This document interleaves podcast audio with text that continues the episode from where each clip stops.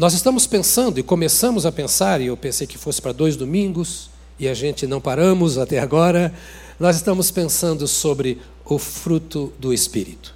Lembrando que nós falamos que é o fruto do Espírito e não os frutos do Espírito. Falamos que fruto do Espírito é um fruto só. E que as várias faces desse fruto que nós vimos em Gálatas 5:22 manifestam o nível de maturidade que nós já alcançamos.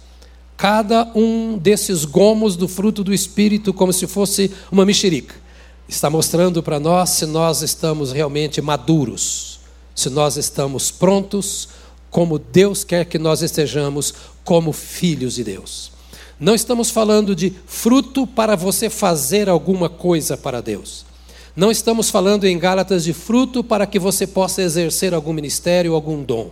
Estamos falando de fruto para que Deus seja visto em nossas vidas. Um fruto que mostre o quanto de Deus há em nós, o quanto o Espírito de Deus controla a nossa vida, a nossa existência. O apóstolo Paulo estava preocupado com a vida da igreja, porque eles estavam preocupados com tanta coisa, com tanta coisa que não tinham tempo para se lembrar sobre a vontade de Deus para a vida deles. No que dizia, dizia respeito à igreja, a preocupação grande deles era como vai o irmão. O irmão está bem, o irmão está em pecado, o irmão está fazendo alguma coisa, o irmão não está fazendo nada, o irmão está agindo, o irmão está acomodado. Estavam preocupados, o irmão está cumprindo a lei, não está cumprindo, ele vem para aqui no sábado, ele não vem no sábado, é, ele está comendo o que pode, bebendo o que pode, ou não está comendo, não está bebendo certo. Era uma preocupação um com o outro tão grande que eles haviam se esquecido de que Deus, por causa deles, exerceu a sua vontade, enviando o Senhor Jesus Cristo, e que Cristo deu a vida por nós, para que nós fôssemos desarraigados destas coisas. Lembra que falamos sobre isso? Que Ele cortou as nossas raízes. Nós temos, às vezes, uma preocupação tão grande, tão grande com esta coisa de o irmão estar em pecado ou não estar em pecado, que nós nos esquecemos das nossas raízes. Às vezes é, somos levados, por sermos impressionados por palavras ou testemunhos, a lutar contra nós mesmos para vivermos a verdade de Deus. Às vezes esmurramos o nosso corpo de forma errada, oramos de forma errada, jejuamos de forma errada, vamos para reuniões com o coração com motivação errada, porque nós estamos muito preocupados em tirar da nossa vida o que não presta, tirar da nossa vida o que não presta para sermos melhor para Deus, para sermos melhor para Deus. Mas o que a Bíblia está dizendo, e eu sinto de Deus a necessidade de repetir essas coisas, porque a gente se ocupa a partir de amanhã de tanta coisa que se esquece das simplicidades do Evangelho. O que Deus está dizendo é que Ele nos desarraigou. A vontade dele foi essa, ele viu o estado em que nós nos encontrávamos. Paulo está falando para uma igreja, que Deus viu o estado no qual nós nos encontrávamos. Então ele mandou o seu filho Jesus Cristo para que nós crescêssemos em Jesus Cristo. E crendo em Jesus Cristo, as nossas raízes foram tiradas de lá. Havia amargura em nossa alma, havia sujeira em nossa vida, os frutos que nós produzíamos eram frutos da carne, que ele vai falar no capítulo 5, nos versos 19 a 21. Né? Os frutos que produzíamos eram esses frutos horríveis, que fazem mal para a nossa vida, porque as nossas raízes estavam aonde? Neste mundo perverso. É o que diz aqui é, o verso 4 do capítulo 1. E já que as nossas raízes estavam lá, o fruto é o resultado da raiz. Ele é alimentado por aquilo que a raiz leva até ele. E se as nossas raízes estavam de fato nas trevas, se as nossas raízes estavam no mundo, neste mundo pervertido, capítulo 1, verso 4, nesse mundo perverso, nós só podíamos produzir, ou produzíamos naturalmente, aquilo que não presta, que é o que está no capítulo 5, no verso 19, 20 e 21. Produzíamos aquelas maldades, por quê? Porque nós éramos alimentados por elas. As nossas raízes estavam nelas. Mas Deus viu que aquilo não nos agradava. Nós pecávamos, porque estávamos plantados no pecado, mas não porque queríamos ou quiséssemos pecar. Fazíamos as coisas erradas não porque havíamos escolhido fazer as coisas erradas, era porque o erro subia das raízes para o nosso coração, era o nosso alimento. Paulo é, é, explica isso dizendo: miserável homem que sou. O bem que eu quero fazer, eu não consigo fazer. E o mal que eu não quero fazer, esse eu faço. Ele estava dizendo a situação do homem sem Deus. E Deus, vendo que isso nos incomodava, fazia mal, tínhamos vergonha do pecado. Nos sentimos constrangidos quando alguém sabia de algumas falhas da nossa vida, porque eram tão ruins, cheirava mal, era treva, era escuridão. O oculto da nossa alma, o nosso interior, não podia ser visitado e nós mesmos tínhamos medo de visitar o nosso interior porque ali vinha revolta. Lembranças dolorosas de coisas que tínhamos feito ou que fazíamos, porque as nossas raízes estavam ali. E Paulo diz agora assim: olha, Deus viu isso. Diga para você mesmo: Deus me vê. E não tem jeito, ninguém engana a Deus. Eu posso viver de um jeito com você, e de outro jeito com Deus. Eu posso te enganar, mas não tem como eu enganar a Deus. E o que Paulo queria, o que o Espírito Santo quer, é que a igreja da Galácia, cada um dos seus membros, tivesse a consciência do que ele era, do que aquela igreja era. Não dá para eu fugir de mim mesmo. Eu posso enganar a todo mundo, mas não a mim. Eu posso enganar a todo mundo, mas não a Deus. Então o Espírito Santo está dizendo assim: olhe, se encare, encare. Veja você por dentro e não tenha medo de se encarar. Não se sinta constrangido em saber quem você é. E não ignore se há algum mal dominando a sua vida. Mas se olhe dentro da perspectiva de Deus. Olha o verso 4, capítulo 1. Foi da vontade de Deus. Olha e diga: essa é a vontade de Deus para mim. Eu viver desse jeito é a vontade de Deus para mim. A minha família viver desse jeito é a vontade de Deus para ela. E você vai ver pelo fruto que está produzindo se é ou não a vontade de Deus. E se você percebe, é o que Paulo está dizendo à Galácia, que o Espírito Santo de Deus está dizendo a nós. Se você percebe que você está vivendo de maneira que não é da vontade de Deus, então volte-se para a vontade de Deus. E não ore assim, seja feita a tua vontade. Ore assim, eu vou fazer a tua vontade. Eu escolhi fazer a tua vontade. Porque eu não posso me entregar ao erro e dizer, ah, Senhor, eu não consigo vencer, então faça da minha vida o que o Senhor quiser. O que o Senhor quer já está escrito. Eu preciso escolher fazer o que o Senhor quer. Então é a vontade de Deus que eu me esconda em Cristo Jesus. Ele diz em Cristo Jesus, então você é filho de Deus pela fé em Cristo Jesus. Esta foi a tônica da nossa palavra domingo passado. Eu sou filho de Deus. Você pode fazer isso? Eu sou filho de Deus. Se há um pecado batendo a porta, tentando te vencer, diga para o pecado: Eu sou filho de Deus e o meu Deus não tem aliança com o pecado. Se há algum desejo estranho que não agrada a Deus, talvez até um desejo de morte, de suicídio, talvez um desejo de sumir, de separar, desaparecer, bata no seu peito e diga: Eu sou filho de Deus, o que o meu pai quer para a minha vida. Será que esse sentimento vem do meu pai? Esse desejo, essa escolha, essa opção, ela vem do meu pai? Ou há um outro caminho que o pai quer preparar? Para mim, Paulo diz aqui: olha, vocês são filhos de Deus, e Deus colocou o Espírito Santo no coração de vocês, e o Espírito de Deus é Espírito de vida, o Espírito de Deus é Espírito de poder, o Espírito de Deus é Espírito de ousadia, de paz, e o Espírito de Deus que habita em seu coração quer te levar não para uma vida que está arraigada ou vivendo arraigada no pecado, ou no medo, ou no sentimento de morte, ou desprezando-se a si mesmo, o Espírito de Deus quer te levar à fonte de água viva aos pés daquele que te ama, que é o seu Pai.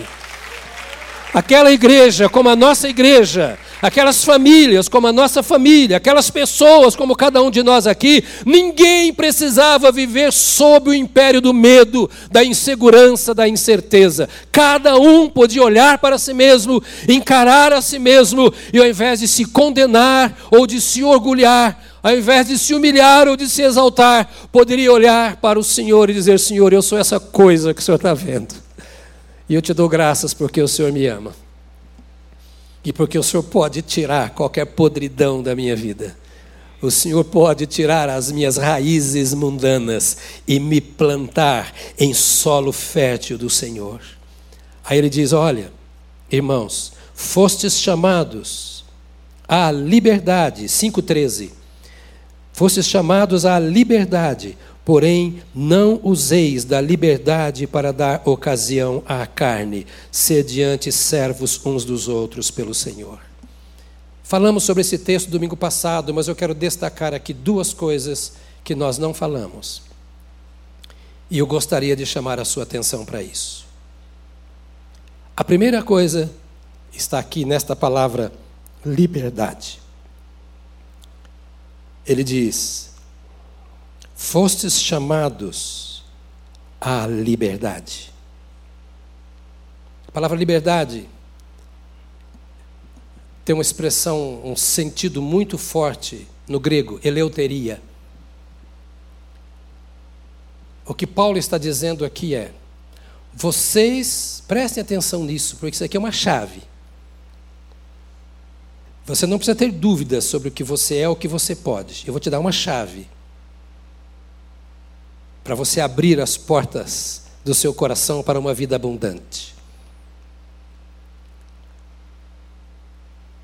O que ele está dizendo é: vocês estão livres para fazer o que quiserem em qualquer área da vida de vocês, menos no que diz respeito à salvação. Ele está escrevendo para a igreja. Ele está escrevendo para quem já entregou a vida a Jesus. Ele está escrevendo para salvos. Vocês podem escolher o que quiserem, estão livres para isso. Em qualquer área da vida. Mas no que diz respeito à salvação, vocês não têm liberdade para escolher o que quiserem. Porque o salvo é servo de Cristo. O salvo se apresentou como escravo a Jesus Cristo. O salvo chama Jesus Cristo de Senhor.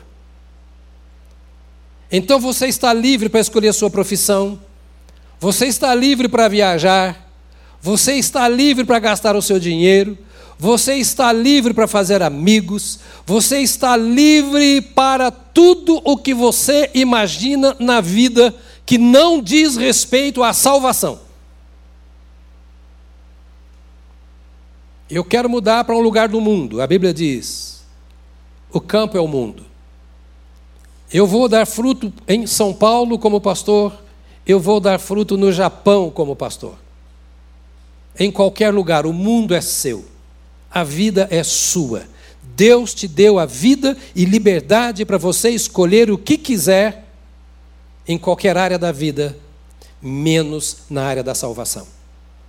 Porque quando você escolheu Jesus Cristo como seu Salvador, você fez uma opção para a qual você não tem saída. Você escolheu Jesus Cristo como seu Senhor, como dono da sua vida. E no que diz respeito à salvação, Jesus manda.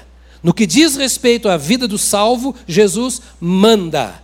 Não dá para adequar a Bíblia à nossa cultura. Não dá para nós ajustarmos a palavra de Deus aos tempos que estamos vivendo. Não dá para acomodar aquilo que é de Deus àquilo que o mundo quer fazer. As nossas raízes foram cortadas de lá, foram arrancadas de lá. Então o que ele está dizendo é muito fácil você saber se você é de Jesus ou não.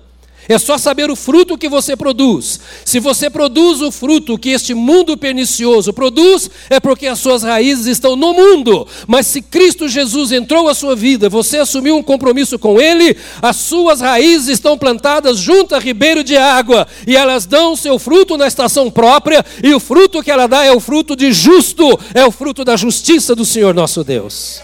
Ninguém precisa te julgar. Ninguém precisa dizer, você não precisa perguntar para ninguém se você é salvo ou perdido, se você é crente ou não crente. Você olha para si mesmo e diz: o fruto que eu produzo é esse. Agora, Paulo diz assim: então preste bem, você tem liberdade. Se você anda em prostituição, em lascívia, se você anda nas negociatas, é aqui está no verso, é, capítulo 5, versos 19, 20 e 21. Ele diz: preste atenção, igreja da Galácia, isso ainda para vocês. Mas se vocês estão produzindo fruto de amor e etc., é porque isso mostra que as raízes estão plantadas junto aos rios de água viva. E se elas estão plantadas junto aos rios de água viva, elas vão produzir frutos de vida em abundância. Então, você pode fazer tudo aquilo que você quiser como livre, mas você não pode fazer o que você quiser contra aquilo que Deus falou. Aliás, liberdade não é fazer tudo o que eu quero, liberdade é fazer tudo o que eu devo fazer. A nossa viagem de sexta-feira, Solange e eu, para falarmos aos pastores e família, foi de mais de 400 quilômetros. Para lá de Ibitinga, dava 50 e poucos quilômetros depois de Bauru. Saímos daqui sexta-feira, três horas da tarde, um final de semana, um caquinho. Não sei se você chega um caquinho, mas eu, a essa altura da vida, já chego um caquinho no final de semana. Aí eu olhava que eu tinha que percorrer 400 e não sei quantos quilômetros depois das três horas da tarde, e uma parte então seria à noite. Eu tenho um carro bom. E eu gosto de dirigir. São Paulo tem umas estradas que é uma covardia. São as melhores do Brasil. Eu olhava aquela estrada e pensava na distância, e eu queria pisar. Mas eu tinha dois problemas. O primeiro e maior problema era a mulher que estava do meu lado. Esse é um problema que eu comprei há 44 anos e não tem jeito. Não. Ele faz parte das minhas raízes. E o segundo é a lei, que impõe os limites de velocidade. E eu tinha que escolher, eu estava no volante. Eu vou exceder ouvindo uma buzina à minha direita o tempo todo? Eu vou correr os riscos de me pegarem e eu pagar algumas multas pelo caminho? Ou eu vou me conter e gastar o tempo que eu tenho que gastar até chegar onde é o meu destino? Às vezes nós queremos acelerar muito a nossa vida cortar caminhos, andar do nosso jeito.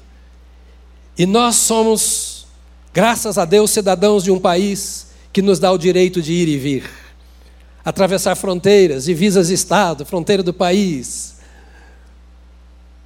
Mas existe uma lei que diz até onde nós podemos e como é que nós podemos fazer. Se o mundo dos homens tem esta organização, por que o mundo de Deus não teria? Será que eu posso levar a minha vida com Deus do jeito que eu quero? Será que eu tenho liberdade para ser crente do jeito que eu quero? Será que ao escolher Jesus eu escolhi um vidaço que agora comamos e bebamos, que amanhã morreremos e morreremos salvos? Não. A Bíblia diz: Não useis da vossa liberdade para dar ocasião à carne. Nem toda boa estrada que está à minha frente é o caminho que eu tenho que percorrer. Nem toda possibilidade que eu tenho, o bom carro nas minhas mãos, me dá o direito de impor a velocidade na vida que eu quero impor. E não é o fato de eu ser livre que eu posso escolher de qualquer maneira ou qualquer maneira de viver no reino de Deus. Porque o reino de Deus tem um dono. E se eu sou do reino, eu pertenço a esse dono. E esse dono tem uma palavra. E nós somos lavados, santificados por essa palavra. Por isso que nós pregamos aqui. E eu, eu fico. Vocês não sabem como que eu luto com Deus e oro. Senhor, como é que esse povo tem paciência de me ouvir? Porque eu não quero dar moleza para você. Eu quero me sentir aqui um sargentão preparando soldado para a guerra. Eu quero buzinar no seu ouvido dia e noite, para que no momento que você estiver lá no aperto, você saiba usar as armas que o Senhor teu Deus te deu, e você vença o seu adversário, e você pise o pescoço do seu inimigo, e você diga: valeu a pena ter estado lá naquele domingo, e ouvido o Senhor me cobrar, e ouvido os berros dos meus ouvidos, mas eu ouvi o que o Senhor Deus tem para mim, e quando eu transportar os portais da morte, eu posso dizer: Senhor, valeu a pena obedecer a tua tua palavra, ouvir a tua voz. Eu lutei contra o inimigo, eu lutei contra a carne, eu lutei contra o pecado, eu chorei aos teus pés, eu busquei quando precisei, e o Senhor ouviu a minha voz e o meu clamor, e por isso eu pude andar com o Senhor. Irmãos, o Senhor não chamou o crente para viver de qualquer maneira. Ele não tem um bando, ele tem um exército. Ele não tem fugitivos, ele tem uma nação. Você é herdeiro de Deus e co-herdeiro com Cristo Jesus, nosso Senhor. A sua liberdade deve ser bem usada. Escolha andar segundo o querer de Deus. Sua oração constante deve ser essa: Seja feita a tua vontade na minha vida, assim como ela é feita no céu. Ah, você vai ver que paz que é. Você não vai acertar em tudo. Você vai errar. Paulo queria que eles soubessem que eles eram, como quer que nós saibamos que nós somos. Nós somos pecadores. A Bíblia diz todos. Eu não sei se você sabe, mas você está incluído nesse todos. Todos pecaram. Todos. Não sei se você sabe, mas a Bíblia diz que Deus amou todo o mundo. E você está incluído nisso. E na salvação você escolhe se você quer viver entre todos os que pecaram ou entre todos os que foram amados e creram no Senhor Jesus. A segunda e última coisa que eu quero dizer aqui desse texto bíblico, desse mesmo verso, vou ficar só nesse verso. Se Deus não me obrigar, eu não volto mais em Gálatas domingo que vem. Senão você vai falar, vou na igreja da Galácia. E eu não quero que você pense nisso. Né? Eu não quero que você pense nisso. Mas nós temos que ouvir o que Deus tem para nós na hora que Deus quer ouvir. A gente não tem um currículo aqui para dizer a primeira aula dia tal, a segunda aula no dia tal, a terceira. Não tem um currículo. A gente tem que ficar muita vontade para Deus fazer o que quer fazer. E talvez, querido, eu tenha que vir aqui e ouvir uma mensagem que é para uma pessoa que não sou eu. Mas Deus queria falar para aquela pessoa e talvez seja a última oportunidade dela. Então nós estamos juntos. Estamos juntos? A outra expressão que ele diz: Porque vós, irmãos, fostes chamados à liberdade. Então eu digo para você: eu sou livre.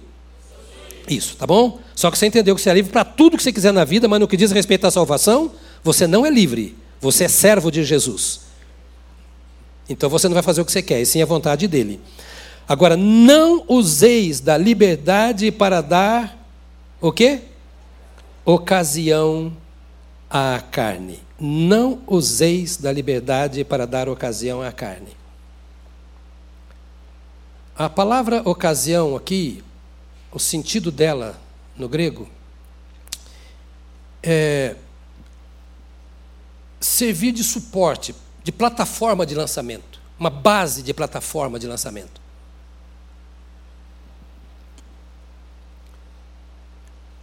Dar ocasião significa não faça da liberdade que você tem base de lançamento para você viver a vida na carne.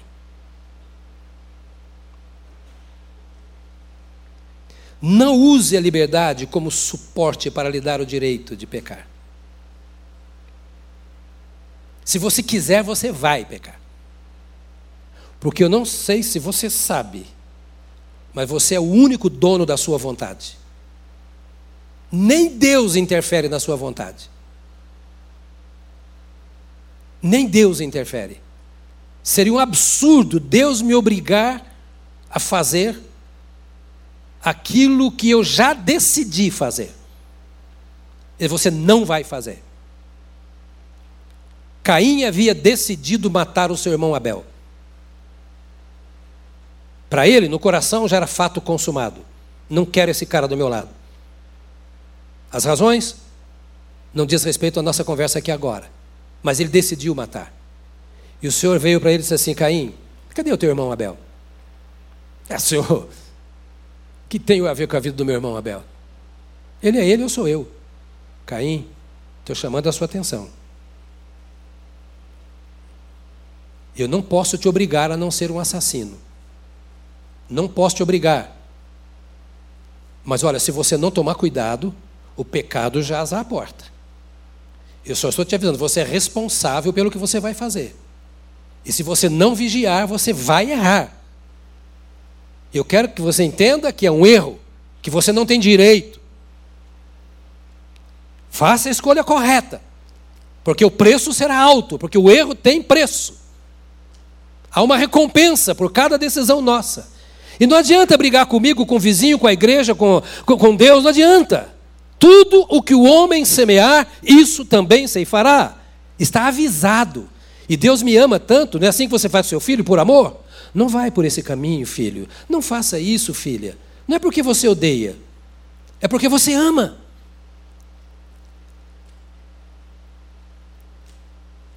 Então, não use a sua liberdade para fazer aquilo que você quer. Ser livre não é fazer o que eu quero. Ser livre é fazer o que eu devo. E fazer o que eu devo está na palavra de Deus.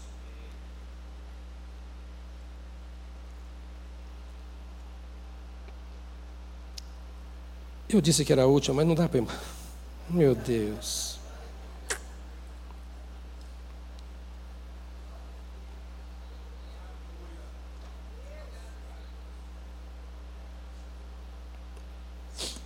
Vamos voltar para encerrar aqui no capítulo 3, verso 27.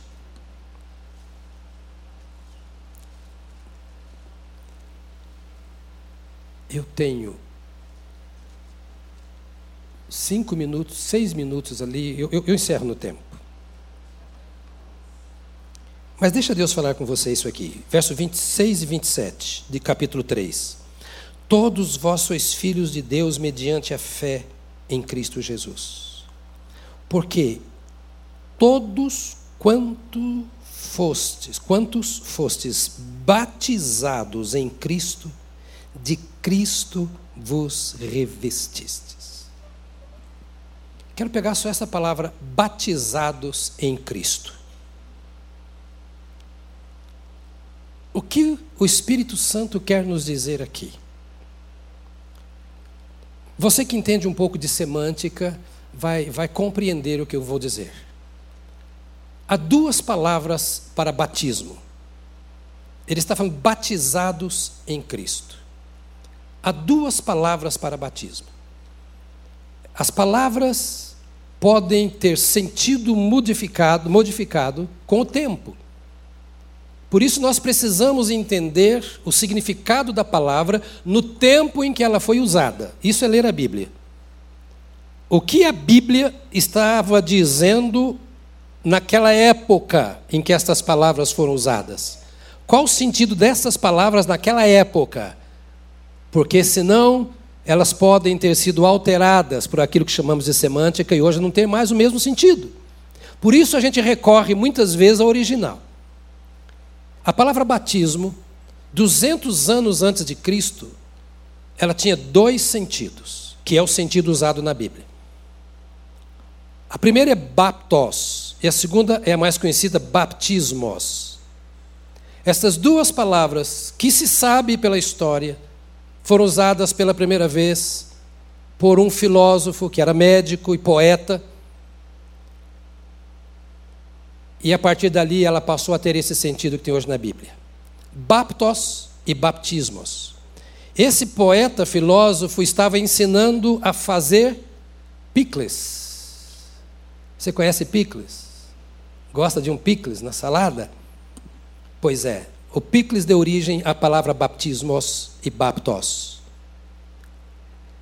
Esse filósofo estava dizendo assim: se você quiser fazer picles, você pega o vegetal,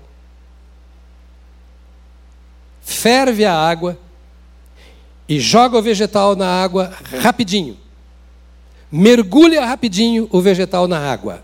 E para essa palavra mergulho rápido era baptos. Um mergulho rápido. Depois, ele diz: você leva o vegetal ao azeite e mergulhe e deixe lá. Ele usou a palavra baptismos. Deixe o vegetal mergulhado no azeite, para ele pegar o cheiro, o sabor do azeite. Eu não estou dando uma receita de picles para você. Embora o estômago já esteja pedindo. Eu estou dando para você a origem da palavra baptismos, que faz sentido hoje. Porque ele diz aqui: todos vós que fostes batizados em Cristo. E ele não usa baptos, mas usa baptismos. Ou seja, não é você que teve uma experiência com Jesus. Não é você que foi tocado pelo poder do Espírito Santo. Não é você que foi curado. Não é você que teve um sonho. Não é você que teve uma revelação. Não é você que chorou, que se alegrou. Não é você que desceu rapidinho as águas batismais. Ele está dizendo aqui: vocês que foram batizados em Cristo, ou seja, vocês que foram mergulhados em Cristo e permanecem nele, recebendo o gosto dele, o sabor dele, o cheiro dele, e continuam escondidos nele, como picas está escondido lá no seu azeite. Ele não está falando para um crentinho e nem para um cretino. Ele está falando para alguém que escolheu se esconder em Cristo. Ele está falando para você que faz de Cristo a sua fonte de vida.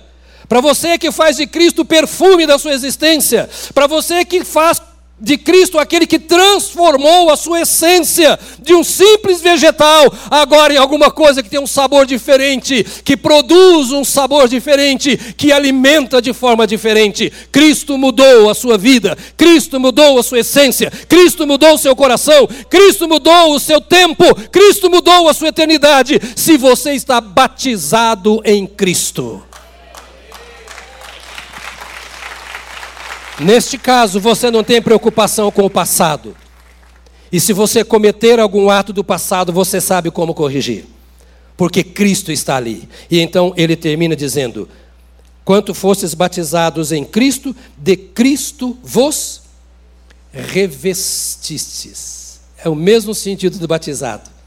Você pegou uma roupa nova, pegou a roupa de Cristo e você se vestiu todo com a roupa de Cristo. Fica de pé. Vamos orar. E eu mando você embora. Antes de orar, diga para quem está do seu lado: não se preocupe, o pastor sempre atrasa.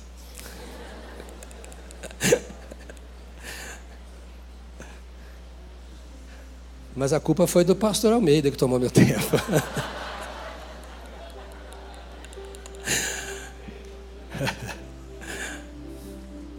Você vai ver que ele está de sandália, está com o pé todo bichado ali, ó. Ele teve que fazer uma cirurgia na unha, agora não vão pisar. Está na saída, por favor, sempre faça o que fazem com você. Escolha logo a unha machucada e pisem nela, né? Amado, cadê o pessoal da música? Vem para cá para a gente cantar para encerrar, pode ser? Amém? O que falamos hoje, eu espero que tenha vindo de forma leve para o seu coração. Se há alguma coisa na sua vida errada, à luz da palavra de Deus, não da minha vontade. Você está com a Bíblia na mão. Eu estou falando da Bíblia que você conhece. E se você descobre que há alguma coisa errada na sua vida, não continue no erro. Verifique as suas raízes onde estão. Se você vive como vive todo mundo, a Bíblia diz que o mundo está aí, na corrupção.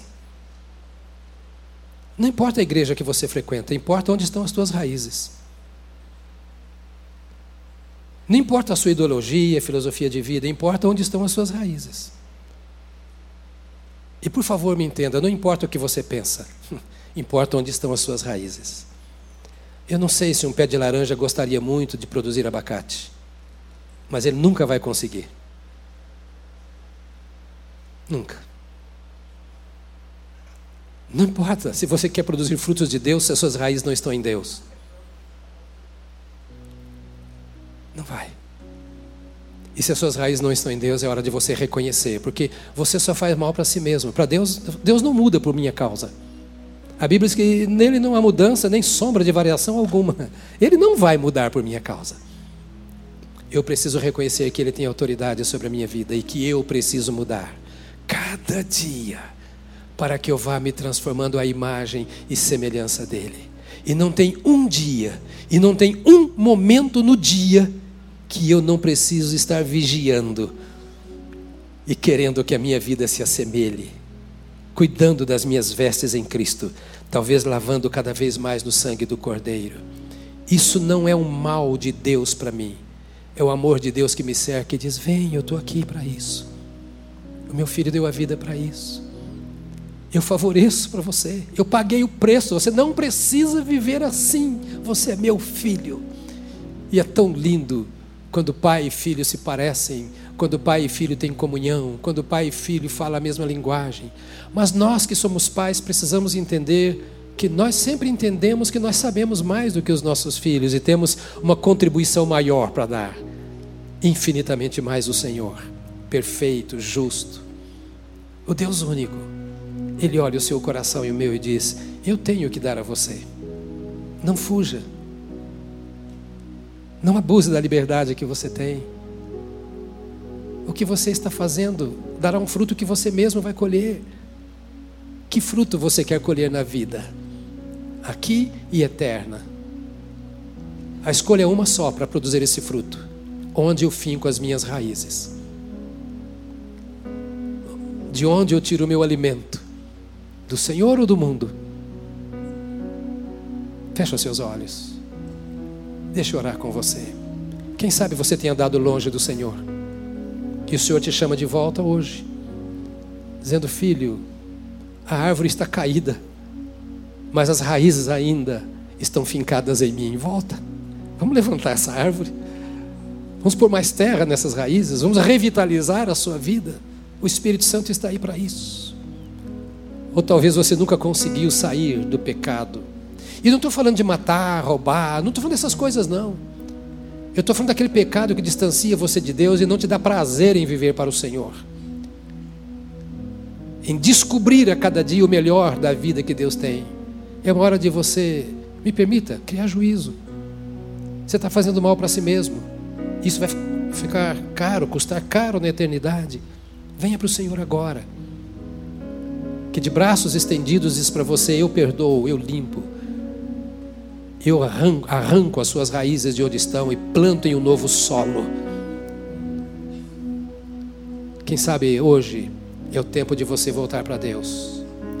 Enquanto a igreja ora, se você está desviado, afastado do Senhor, não importa a causa, você tem que olhar a sua vida. Eu queria que você voltasse para o Senhor nesta manhã, em nome de Jesus. Onde você está, você pode dizer: Senhor, eu volto. E se você quiser que nós oremos com você, eu quero que você levante uma mão onde você está. Se você está dizendo, eu preciso voltar, eu quero me reconciliar com o Senhor. Quero voltar para Jesus. Há pessoas nessa manhã que querem, precisam voltar, estão fora, sem nenhum constrangimento, é uma hora sua. Ou se você nunca entregou a sua vida ao Senhor Jesus e quer fazer isso hoje, dizendo: Puxa vida, eu tenho levado a minha vida de qualquer jeito. Eu me esqueci que eu vou morrer e prestar contas da minha alma àquele que me dá a vida hoje e Ele é por mim e eu não tenho sido por Ele.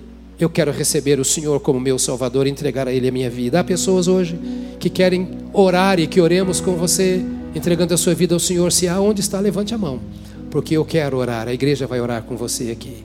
E eu não vou insistir, porque eu acho que a mensagem foi muito clara. E eu queria agora aqui, de olhos fechados, nós oremos juntos.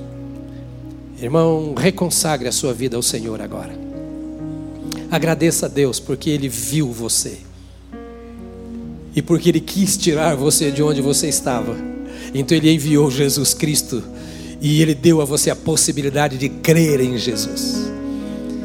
Porque é a fé que dá vida, a fé em Cristo Jesus. Agradeça a Deus, porque você tem o Espírito Santo que ele enviou e colocou no seu coração. E o Espírito Santo de Deus te guia toda a verdade. Você não precisa andar na mentira, no engano. Você não precisa andar segundo a voz dos homens, nem de instituições, porque o Espírito de Deus que está em você te capacita a discernir o que é certo e errado. É só você andar no Espírito e você não cumprirá os desejos da carne e nem será enganado por quem quer que seja. E este Espírito não te custou nada, custou a morte de Jesus Cristo, nosso Senhor, e te foi dado de graça. Você tem o Espírito de Deus. Nós te louvamos, Pai por esta manhã tão preciosa para a nossa vida, por esse tempo tão rico que gastamos na tua presença, investimos no teu reino. Nós te damos graças pela tua palavra. Nós te damos graças por podermos compreender a tua palavra. E nós te damos graças porque o Senhor unge a tua palavra no nosso coração. Senhor Deus, toma teus filhos e tuas filhas onde quer que estejam, do jeito que estão, e completa a obra. Ensina cada um de nós a usar a liberdade que nos dás. Ensina-nos, ó Senhor, a usarmos as ocasiões da vida para que sejamos lançados a posições que o Senhor tem escolhido para nós e não para darmos ocasião à carne. Ó oh, Deus, abençoa-nos, para que consideremos a nossa vida mergulhada no Senhor e para que tenhamos a sensibilidade de permitir que sejamos encharcados com o teu cheiro, encharcados com o teu sabor. Ó oh, Deus, permita-nos viver a tua glória na face da terra, ainda que sejam grandes as dificuldades ou problemas ainda que venham as tempestades, mas mesmo sepultados, mesmo no túmulo, que a nossa presença exale o bom perfume do Senhor Jesus Cristo. Seja assim esta semana, seja assim a vida de cada uma das tuas servas, de cada um dos teus servos, para que tu sejas glorificado através de nós e em nós, em nome de Jesus Cristo. Amém. Amém. Amém. Aleluia. Glória a Deus. Não saia antes de cantar, senão o anjo da morte vai cortar o seu pescoço lá fora.